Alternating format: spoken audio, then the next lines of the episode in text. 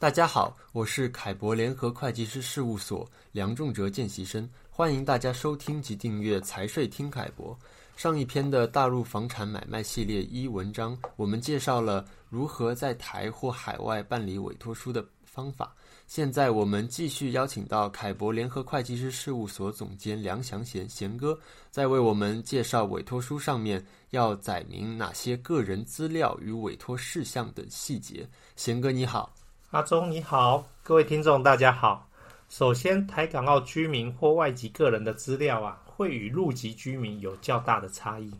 所以每次啊，台湾客户在台湾要做公认证文件之前，台湾公文认证的公证人多会善意的提醒。请我们要确认啊，他的个人资料，避免公认证文件出具后，仍然不能够代表我们的委托人可以在大陆办理相关的房产买卖。那么这个主要是因为房产文件上面呢，吼，只是会有所有权人的中文名字，但要到了买卖交易时候啊，才会去确认当初啊购买合同的证件跟号码。以避免证明啊，就是说你怎么证明当初的这一个文件上面的证件跟号码的你是现代的这个你的尴尬情况，而这点呐、啊、是在台外籍人员才会发生的，或者是说有一些入籍居民呐、啊，他移民了以后，因为所持有的文件发生了变化，或者是早年呐、啊、比较不规范，可能登录的是护照号，好，而且有的老外啊。还用中文的名字啊，登记在他的房产证的文件上面，所以啊是需要核核对当年的历史数据，好，也就是说当年他比如说两千年的时候买卖合同上面到底他用的是哪一个证件，好，免得公认证啊，即便授权了，你也没办法顺利的去取用，好，那像台胞证早年呐，它还是会有一个号码的尾号，还有一个英文的编号，那像港澳的回乡证啊，它的证件号换本的时候是会换号的。还有像陆籍海外的一些华侨们，他们还会有一些英文名字的变化，甚至就是说，因为结婚了会有冠夫姓神，所以这个文件都会导致他证件上面的名称会跟以前当初的名称是不一致的。好，所以这个都是大家要留意的。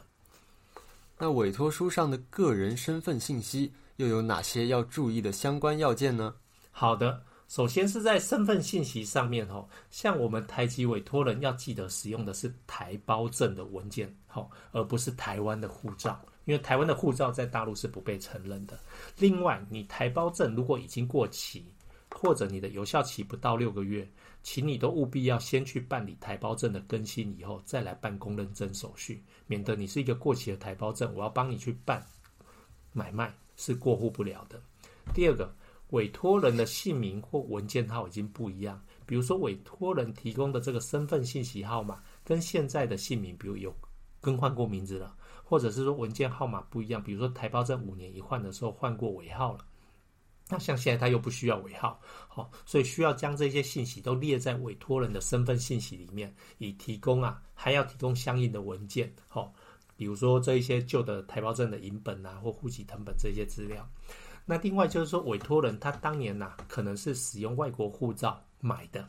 哦，因为当年可能也没想到，呃，比如拿外国护照入境，就顺便用外国护照买了。那么委托人目前使用的文件类型是不一样的喽，截然不同。那他就必须要再去多做一些公证，比如说叫做持有文件之事实或声明的公证，来证明呐、当年的那个外国护照的人，跟现在持有台胞证或台湾身份、台湾身份证的是同一个人。那另外哈，还有说到早年呐、登记房产的标准比较不一致，比如说当年买的是这个外销房，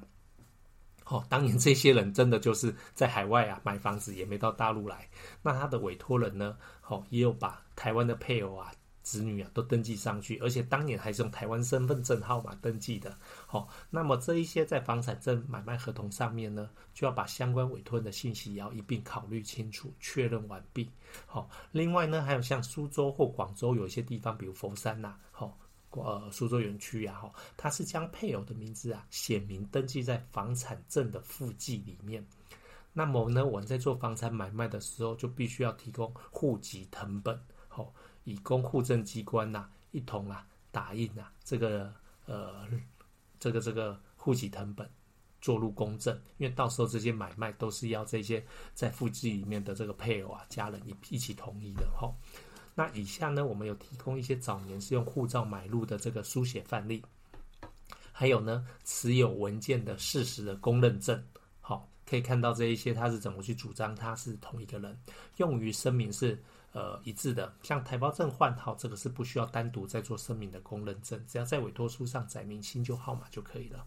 那委托书上的委托事项以及委托事项的留意细节又有哪些呢？嗯，好，在委托事项的部分，第一个主要就是说，我们要按照房产证的房产地址去填写，基本上只要与房产证的地址一致就可以了。好，不需要再把什么房产证号啦、地块号都写上去，哦，免得你多写了，万一写错了，那这个委托书就不能用喽。好那这个就是委托事项的部分。那另外呢，还有像有一些比较常遇到的这个委托事项，叫做比如说房产租赁管理，好，那这个也是蛮常看到的委托事项，尤其是在我们家族成员呐、有一些投资资产的要求，那考虑到租金收益的客户，也要把这个委托事项也单独写出来给我们，好，因为你到时候开发票啦，好，或跟别人签约，尤其是比较呃。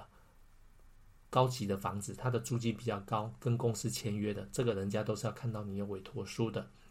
那另外呢，还有一些其他的委托事项就比较小比例了，比如说呢，只是帮他办一些过户手续，或代办一些啊购汇汇出手续。哦，不过近期有些客户退休了，会将早年的售房购会办理啊，所以这些资料不全也是比较多的一个委托事项。那另外还有一些就是说，房产贷款期间遇到一些诉讼纠纷的一些委托事项，这个也都是有有有遇到过的。那第二个就是说，虽然有委托书的代理制度啊，节省了大量的时间，并产生了效率，为委托人啊遇到事情可以假手啊代理人啊来提供方便。省去大家跨境奔波啊，还要亲临啊办证现场，在那边啊等候啊，耗时费力之苦。但是受委托人呃为代理人呢，他就委托的范围去代表执行所产生的这些行为后果，我们委托人都必须要认可。所以呢，买卖房屋的这个价款通常比较巨大哈，那像这一些的部分，都会建议客户可能要嗯比较去关心他，甚至啊。呃，代收房款的这个委托啊，如果没有必要，就不要列入委托事项啊，避免啊，呃，对人性会造成一些考验。那第三就是说，委托人啊，要载明受托人有或没有啊转委托权，或者是说也可以有部分事项他可以转委托，比如万一遇到诉讼，那当然就是要转委托律师喽。好，那第四个就是委托权的一个期限，因为你在台办理的公证书是可以载明啊，到委托事项办理。妥当为止，好，但是在大陆的公证处呢，它多半载明就是你只有一年的一个委托期间。那在海外办理委托的时候呢，有的地方它会要求你要截止日期，好，就是说你不可以写说到办理完成为止。总之呢，就是要按各地的公认证机构的要求时间办理就好了。那以下呢，我们有提供一些范例，大家可以看到，就是房产买卖的委托事项，以及啊房屋租赁管理的委托事项。那这些都是家族成员资产代管所必须要呃附上的一些委托事项。然后，那简单来说啊，我们受托人就是委托人的分身，在面对房产买卖或租赁管理的时候，它的流程的前中后，我们就是全方位的去办理啊。代为办理这些事情。另外就是台外籍人员的资产，通常都会有一个跨境汇出或汇入的需求。如何收集齐备这些凭证，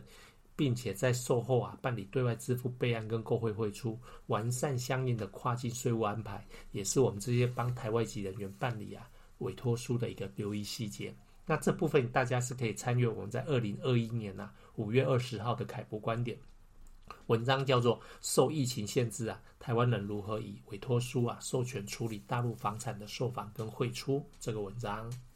谢谢贤哥将委托书的个人资料与委托事项等细节跟大家做详细的分享。各位在海外需要做委托书的朋友们，也可留意此委托书的各资细节哦。凯博联合会计师事务所两岸财税经验丰富。台商家族成员如有不动产配置与传承规划，宜尽早安排并符合当地条件，以利资产的买卖调整与后续管理，或是适用买卖优惠税率。若有相关问题，欢迎与我们联系。谢谢大家今日的收听，拜拜。